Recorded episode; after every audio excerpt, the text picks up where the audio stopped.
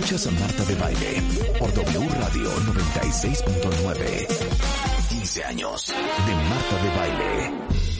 Estamos de vuelta. Thank you. Bebemundo presenta.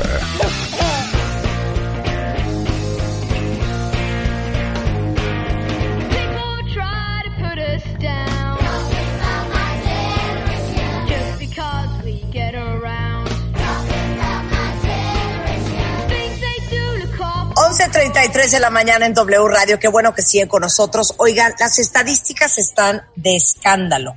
Escuchen esto, por favor. Fíjense que en el último informe oficial, como les decía antes del corte, se reportó que aumentó la mortalidad materno-infantil en México en 21.2%. Y la principal causa fue COVID-19, un total de 85 defunciones confirmadas. Este, y además se registró un incremento de 138% en el número de contagios de mujeres embarazadas desde que concluyó la Jornada Nacional de Sana Distancia el pasado 30 de mayo. Fanny tiene 37 años y a una semana de su cesárea, este, dio positivo de COVID. A ver, cuéntanos tu historia, Fanny. Bueno, hola a todos, hola Marta, hola a todo tu auditorio. Les platico un poco mi historia. Eh, yo tenía un parto programado el 28 de mayo. El día 26 me tuve que hacer una prueba PCR para que pudiera entrar al quirófano yo y mi esposo. Ese mismo día nos llegan los resultados y pues ahí empieza todo, ¿no? Porque estábamos muy felices de, de ya recibir a la bebé y pues llega mi resultado positivo y después llega el resultado positivo de mi esposo. Porque te, no te sentías bien. No, yo la tenía que hacer porque el hospital la pide para entrar al quirófano. Síntomas, ni siquiera. No, yo había tenido síntomas, que es bien importante mencionar esto, cuatro días antes, pero los confundí totalmente con una gripe, con un dolor de cabeza. Eh, mi esposo tuvo temperatura un día y mi hijo de dos años también, pero jamás lo asociamos al COVID. Entonces, pues seguimos nuestra vida normal, nos llegan positivos, ahí pues habla la ginecóloga conmigo y me dice, todo tu parto va a cambiar, vas a tener que ir sola al hospital, eh, no te va a poder acompañar tu esposo, van a tener que estar aislados 15 días, eh, ustedes solos y obviamente tienes que buscar quién va a cuidar de tu bebé porque no van a poder estar con ella, ¿no? Entonces era importante también tener a alguien cerca porque tenía que pasarle leche materna, que es muy importante para los anticuerpos.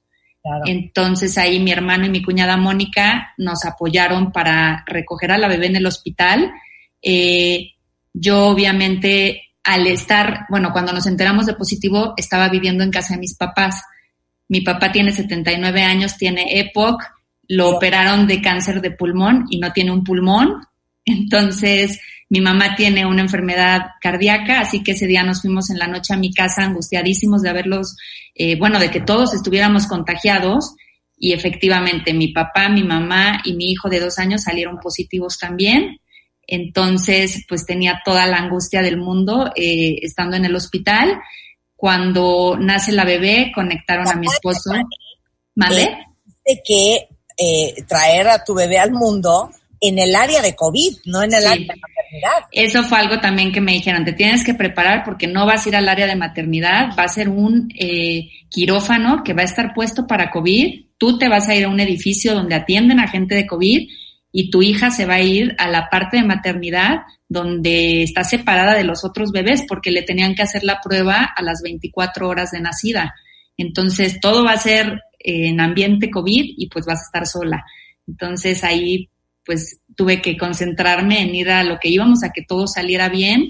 Eh, a mí me iban a monitorear por COVID, pues obviamente tenían que checar que yo no desarrollara más síntomas y si la bebé salía positiva, pues todo iba a retardar, retrasar todo un poco más, ¿no? Entonces, cuando ella eh, la dan de alta, me dan de alta también a mí. Yo ahí no la había visto desde que me la mostraron a lo lejos en el quirófano y la pusieron en videollamada con mi esposo. Eh, ahí tuve que ir en un coche especial, bueno, me llevaron en un coche, eh, mi hermano y mi cuñada Mónica eh, salieron con las personas de, de maternidad, me la enseñan a lo lejos, la reconozco a lo lejos y firmo los papeles de que se la lleven eh, pues otras personas, en este caso ellos dos, eso se siente horrible porque pues tú no esperas regresar solita a tu casa sin tu bebé, este, y aparte yo pues no la había podido abrazar, no había podido estar con ella, no, en ningún momento. Entonces ese fue un momento muy difícil para mí. Llegué a mi casa sola eh, y ahí pues estuve 15 días con mi esposo y con mi hijo.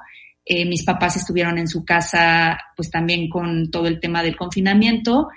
Y pues ya llegan los 15 días, nos hacen la prueba, estábamos muy felices porque ya íbamos a conocer a mi hija y pues llega mi prueba negativa, la prueba de mi hijo negativa y mi esposo vuelve a dar positivo. Entonces otra vez ahí se nos derrumba todo porque pues otra vez como familia no íbamos a estar juntos. Eh, en ese momento nos dicen, Fanny, tú y tu hijo se tienen que ir ahora con tu hija y tu esposo se tiene que quedar solo aislado otra vez, ¿no? Otro tiempo. Entonces, pues fue muy difícil porque yo sabía que él, pues, no iba a poder conocer a su hija en, en otro tiempo. Se vuelve a hacer otra prueba a la semana y vuelve a salir positivo. Él salió negativo hasta los 45 días de la primera prueba que hicimos y aquí pues ya mi hija tenía un mes y medio. Este, entonces ya es cuando nos pudimos reunir y cuando mi esposo conoció a mi hija, mi papá, gracias a Dios, no desarrolló más que un síntoma muy fuerte de agotamiento durante dos semanas. Eh, lo estuvieron monitoreando del INER, porque él fue operado en el INER, eh, del cáncer de pulmón. Y pues nosotros, los síntomas que tuvimos días antes de haberme enterado, era el tema del dolor de cabeza, este, de la gripe, cosas que la verdad embarazada confundes por, por tu embarazo, ¿no? Yo algún día tuve una falta como de me hacía falta eh, la respiración, pero pues también dije, es totalmente del embarazo, ¿no? El tórax, claro. Exacto, cuando a mí me dan la noticia yo no lo podía, o sea, yo decía, es que esto debe ser una broma, o sea. Claro, claro, y no se lo deseas a nadie. Es no se lo deseo a nadie. Sí, la doctora Berenice es neumóloga por el Instituto Nacional de Enfermedades Respiratorias y especialista en intervencionismo pulmonar. Y Bere, gracias por estar con nosotros. Dime una cosa, ¿por qué están teniendo tanto riesgo de enfermarse por COVID en las embarazadas?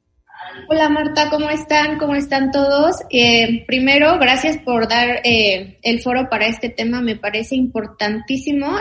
Esos números que comentaste creo que deben de ponernos en alerta rojo a todos, ¿no? O sea, porque no es posible que sea primera causa de muerte COVID en México, causa de muerte materna. Entonces, mira, en el embarazo va a haber muchos cambios hormonales que para que nuestro sistema inmune permita el crecimiento de un ser vivo nuevo, porque aunque tiene la mitad de sus genes son de la mamá, la otra mitad son del papá. Y ustedes saben que hay condiciones, por ejemplo, cuando el papá es de un tipo de sangre diferente al de la mamá, puede haber temas como de formar anticuerpos contra el bebé, etcétera. Entonces, nuestros niveles de estrógenos y de progesterona cuando estamos embarazadas aumentan tanto que van a, aplacar un poquito el sistema inmunológico, impiden que se formen todas esas células que nos defienden cuando nos infectamos. Y hay unos linfocitos, unos glóbulos blancos que se llaman TH1, que especialmente importantes para defendernos contra virus, eh, los estrógenos y la progesterona los tienen como dormidos. Entonces podríamos eh, como tener menos respuesta inflamatoria y también tener este, menos síntomas, ¿no? Darnos cuenta más. Cosa que tú no sabías, Fanny, todo lo que está diciendo. Sí, no, no, yo no sabía. Y, la verdad. Escuchando las embarazadas y pasen la voz y esto lo vamos a subir a través de Bebemundo y Lugo Tello, la editora de toda la plataforma de Bebemundo, está con nosotros para que más embarazadas se enteren de que esto puede suceder y de que se tienen que cuidar. No, de hecho vamos a tener, perdón, fan, ay, perdón, un mega consultorio al respecto porque nos parece un tema importantísimo. El 8 de agosto, de dos horas que van a estar en una neumóloga, va a estar Bere, va a estar Fabiola, nuestra ginecóloga, va a estar Fanny con su testimonio, va a estar también una dula y educadora en lactancia y una psicóloga, porque estar embarazada, em, nada más calcula la Organización Mundial de la Salud que se van a embarazar 7 millones de personas, de mujeres durante el confinamiento. Y vaya, e, es, estos riesgos siguen por un par de años, entonces está, tenemos que estar muy conscientes. No tengan sexo, estamos en pandemia. sí tengan, sí tengan, pero cuídense. Eh, no, les iba a comentar que sobre lo que decían de los, eh, los síntomas, a mí lo que me preguntaban los doctores es, ¿tienes temperatura? y pues yo nunca tuve temperatura. Entonces, obviamente, yo los otros síntomas que tenía era, ah, pues entonces tengo gripe, ¿no? Entonces, sí creo que se enfocaban directo en, ¿tienes temperatura? No tienes, no tienes COVID. Y pues yo tenía COVID. Claro. Tere, decirles en esa parte que es súper eh, importante que aprendan a reconocer los síntomas y que sepan sus signos vitales. Sobre todo en el último trimestre del embarazo, a partir de la semana 28, número uno, mamás, deben de extremar el aislamiento. O sea, en el último trimestre de embarazo, donde ya puede haber trabajo de parto o programarse una cesárea, tienen que extremar las medidas de aislamiento, no recibir visitas, si tienen niños chiquitos, no dejar que los niños convivan con niños de otras casas, que los niños generalmente pueden ser asintomáticos o tener síntomas leves en la mayoría de los casos y ellos pueden contagiarte. Entonces, bueno, tú vas a tener falta de aire porque ya la panza enorme de nueve meses, eh, el cansancio del embarazo e incluso puedes tener poquita tos. Pero yo te recomiendo que si tienes alguna condición, como por ejemplo ser mamá mayor de 35 años, haber subido de más de peso o previamente haber tenido obesidad o sobrepeso, o si ya tienes enfermedades como diabetes o hipertensión, ya sea antes del embarazo o durante el embarazo, y también si tienes una enfermedad pulmonar como asma, tienes que estar mucho más pendiente de tus síntomas. Entonces, ¿cómo me doy cuenta? pues síntomas que no son tan comunes al final del embarazo, por ejemplo, la pérdida del olfato o alteraciones en el gusto sería uno. Eh, siempre el dolor de cabeza hay que registrarlo, ¿no? Presión arterial, que no se asocia ese dolor de cabeza a un aumento de la presión arterial. La temperatura, por supuesto, es vital. Y la falta de aire es otro tema importante. Si tú tienes falta de aire, si estás en reposo y sentada, porque todas las mamás saben que de pronto cuando se acuestan boca arriba y con la panza pues van a tener falta de aire. Pero si estás sentada y tienes falta de aire, eso no es normal y eso no es por el embarazo. También si la tos se vuelve muy fuerte o tienes eh, tos que te impide hablar, comer, agacharte, caminar, entonces también puede ser un dato de que ya empieza a haber una complicación pulmonar. Entonces, si son síntomas leves, probablemente tu enfermedad es leve, ¿no? El 90% de las mujeres embarazadas que enfermen de COVID van a tener un cuadro leve también, pero otro porcentaje puede complicarse. 5% puede ser una enfermedad crítica que ingrese a terapia intensiva. Entonces, sí hay que tener muy conscientes los síntomas. La fiebre, la tos y, la falta de aire son síntomas, digamos, como de gravedad. Entonces, las medidas más importantes que yo les recomiendo es el aislamiento. Ni modo, a partir de la semana 28, solamente la gente que vive contigo y ellos tienen que también ser responsables y comprometerse contigo en que tienen que cuidarse. Oye, y dime una cosa, ¿Fanny pudo haber contagiado cualquier mujer embarazada con COVID a la bebé? Está medio controvertido. Solamente hay un estudio en Francia, pero eh, únicamente incluyó a una mamá. Entonces, como que científicamente todavía hay controversia, hay quien no le cree tanto al artículo, pero en esa mamá le estudiaron a la mamá en la sangre, en eh, secreciones vaginales, en el líquido amniótico y en la placenta y sí encontraron material del virus.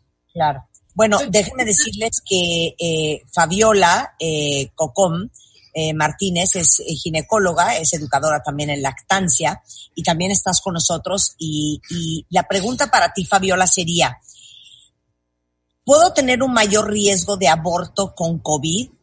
¿Y cuáles son las complicaciones propias eh, que preocupan a un ginecólogo? Ustedes son los que traen a los babies al mundo a la hora de que tienes enfrente una paciente en la semana 38 a punto de parir con COVID. Sí.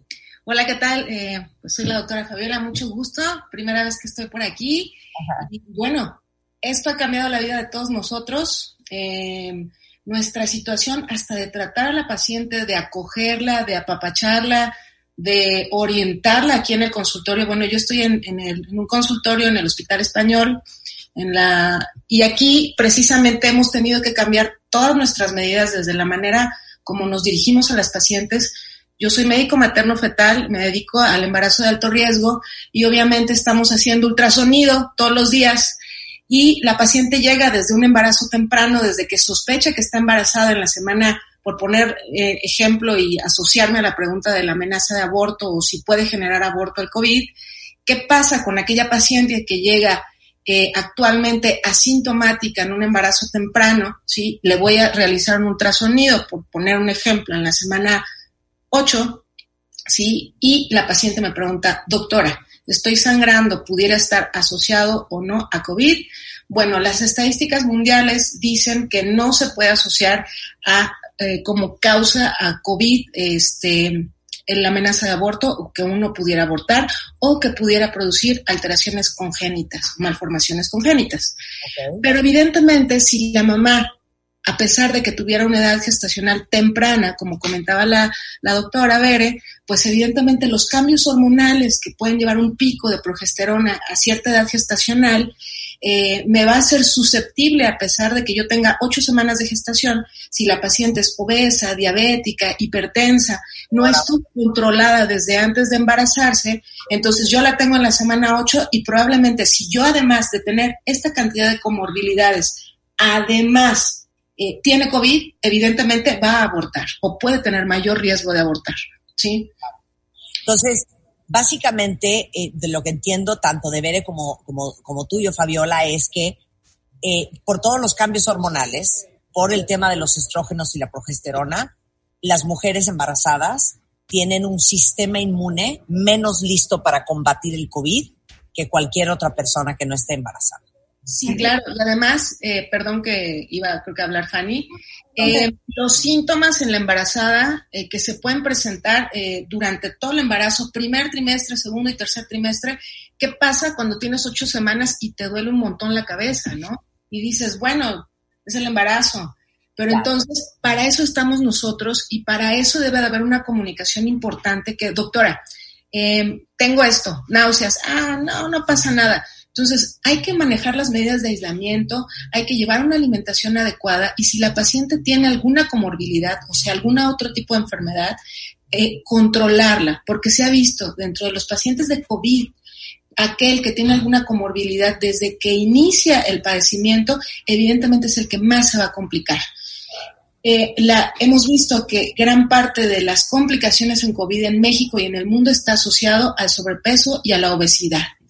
Y evidentemente, aunado a que aumentamos de peso un poquito más durante el embarazo, unas más, unas menos, evidentemente tenemos mayor riesgo de complicarnos.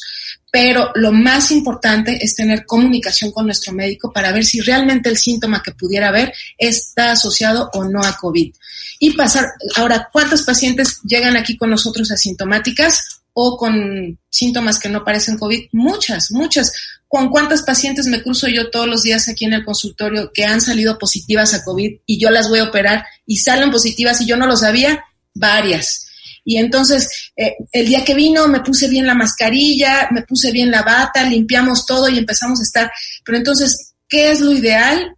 Que a la paciente hay que cuidarla y hay que cuidarnos nosotros, porque también yo me enfermo, abandono a la paciente y ya.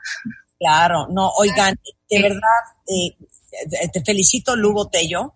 Ay, Ella es la editora en jefe de toda la plataforma de Bebemundo por tener esta idea y traerlo a la mesa porque es algo que a lo mejor muchos no teníamos en el radar.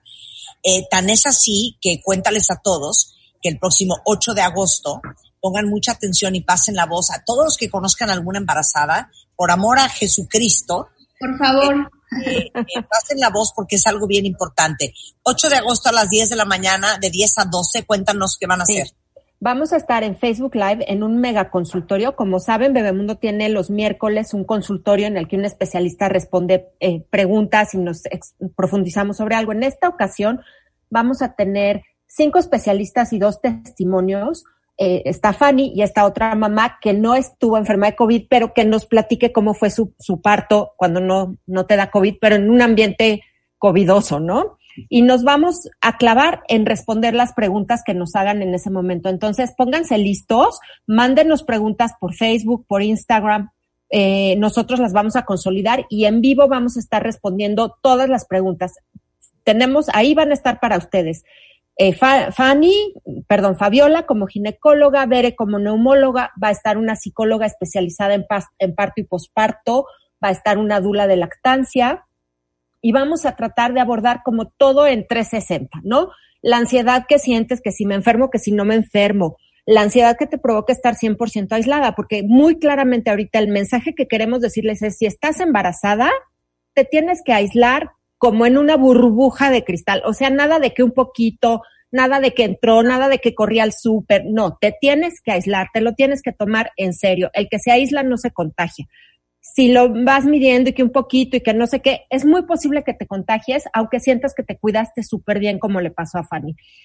¿Qué hago con la lactancia? ¿Le doy pecho, no le doy pecho? ¿Se pasa o no por la placenta? Este, ¿Le afectan los antibióticos? Y luego toda esta otra parte de eh, cómo establezco el vínculo, si como a Fanny me va a pasar que sale y de a tres metros le hago hola bebé y se va. O sea, no, hasta 15 días después la voy a poder abrazar. O sea, creo que surgen un montón de dudas alrededor de esta nueva ahora sí que aunque esté trillado de esta nueva normalidad. Entonces, queremos Pues que- abordarlo y que todas las mamás se sientan más tranquilas. más Luz, sumado un poco a lo que comentaba Fabiola, nada más me gustaría eh, comentar que exactamente es súper importante que las mamás embarazadas mantengan su sistema inmune súper reforzado, porque por ejemplo a nosotros nos mandaron a hacer nuestras pruebas de anticuerpos y yo fui la que salió con anticuerpos mayores, ¿no? Porque obviamente mi cuerpo tuvo que luchar muchísimo contra la enfermedad. Mi papá sin un pulmón salió, este, o sea, yo salí mayor y es bien importante esto porque hay que reforzar muchísimo el sistema inmune porque si llega a darte, tu cuerpo va a tener que pelear muchísimo.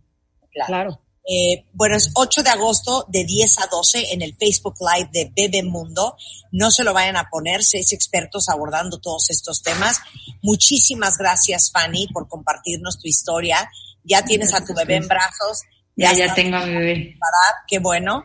Sí, Eh, gracias, Marta. Espero que mientras que esté el COVID no tengan sexo. Que sí tengan, pero palabra para todos eh, los que están embarazados eh, en este 2020, vayan a parir este año, vayan a parir en el 2021, importantísimo. Fabiola, muchísimas gracias. Mi queridísima Bere, te mando un gran beso. Este, y eh, toda la información en todas las plataformas de Bebemundo, tanto en Instagram, Facebook, Twitter, este, como en, en web.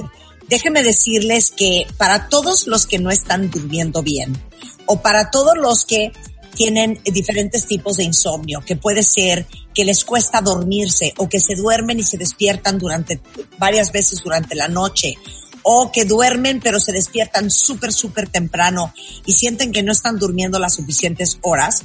Eh, déjenme decirles que me quedé impresionada el otro día sobre lo que leí de la melatonina porque claro que ya conocíamos la melatonina como una súper alternativa natural eh, para el insomnio, pero me encontré con que además tiene otras propiedades la, melatonina que no van a creer. Para empezar, tiene efectos antiinflamatorios y antioxidantes y es una sustancia muy noble para quienes tomamos otros medicamentos para que no altere el efecto. Y además, con los estudios que se han hecho sobre el COVID, se demostró que la melatonina tiene una función preventiva. Incluso se ha recomendado para ayudar en el tratamiento de la neumonía porque también, aparte de ayudarte con el sueño, evita la inflamación pulmonar, ¿ok? Entonces les cuento que existe eh, una melatonina que es la única de liberación prolongada que se llama ChronoCaps para el insomnio y para los que se despiertan durante la noche. Eh, entonces, eh, igual consulten a su médico, eh, pregúntenle sobre los beneficios de la melatonina para recuperar el sueño y para cuidar su salud, pero se llama Chronocaps para que lo busquen la próxima vez que vayan a la farmacia y es la única melatonina de liberación prolongada para que lo chequen. Ahora, siguiente punto. Eh, para todos los que me siguen preguntando sobre productos para desinfectar y protegerse, déjenme contarles sobre algo que seguramente han escuchado que se llama la plata coloidal, que por mucho tiempo se usó para tratar muchas enfermedades porque tiene tanto propiedades antisépticas como antivirales. Entonces acabo de descubrir un desinfectante que es para toda la familia, que puede usarse en las manos, en objetos, en superficies y que está hecho justamente a base de plata coloidal. El producto se llama Agi, así A-G-I, eh, 100% libre de alcohol y es tan seguro que puede usarse hasta en las manos de los bebés.